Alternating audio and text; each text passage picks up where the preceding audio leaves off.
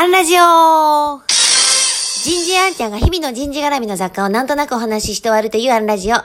日は、失敗なんて許されない？こんなテーマでお話ししてみようと思います。昨日のアンラジオで、創業以来、お付き合いをさせていただいている取引先の企画担当者の一言ということでご紹介しました。その彼女からは、たくさんの勇気や励ましを普段からいただくんですが、逆に、その方に、ああ言ってくれて嬉しかったって言われたことがあるんです。その時私は何を伝えたのか。こういう仕事をしていると何を勘違いしたのか、弟子にしてくださいって来られる方がたまにいらっしゃるんですね。で、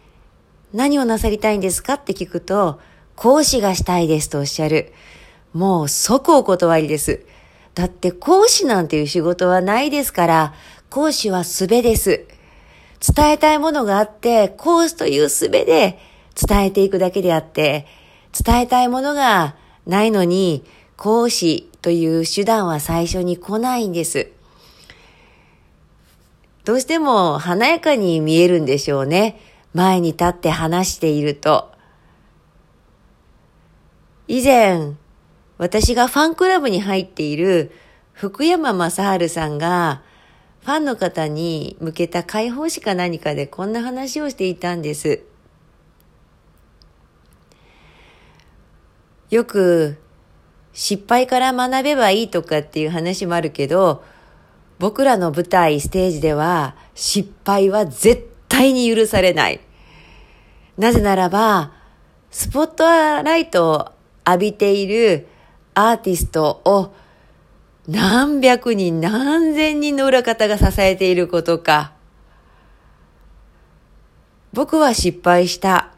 またこの失敗を糧にすればいいって言ったら終わりかもしれないけれども、僕がこのステージを失敗したら、このステージを支えてくれていた方々に、なんて顔向けしていいのかわからない。なんかそんな類のことをおっしゃってたんですね。それはもうとてもとても負に落ちて、全然規模感は違いますが、当日セミナーや講演会で前に立つ私、でもそこに至るまでチラシ1枚誰が吸ってどう配布してくれて、当日の舞台設定は誰がしてくれて、それはそれは何千人ではないですけど、何十人もの力があって、その日私はその代表として、仕事の集大成として前に立つ役割を担ってるだけなんです。ほんと前に立って失敗なんてありえないって思いますし、失敗を糧にしたらいいなんていう言葉は私はちょっと好きではないんです。だからその福山さんの一言を聞いた時にものすごい腑に落ちて、そんな話をそのバディというかパートナーの企画担当者にしたんですね。すごいわかるんだ、あの気持ちって。そうすると、その彼女は、そんな話を聞けてとてもとても嬉しいし、私と一緒にこの仕事を支えている仲間に聞かせてやりたい。彼女たちにスポットライトはなかなか当たらない。でも、あんちゃんがそんな風に思って仕事をしてくれているんだったら、とても嬉しいと。いやもうでも本当にそうなんですよね。失敗許されないし、講師という仕事なんてない。今日はそんなことがお伝えしたい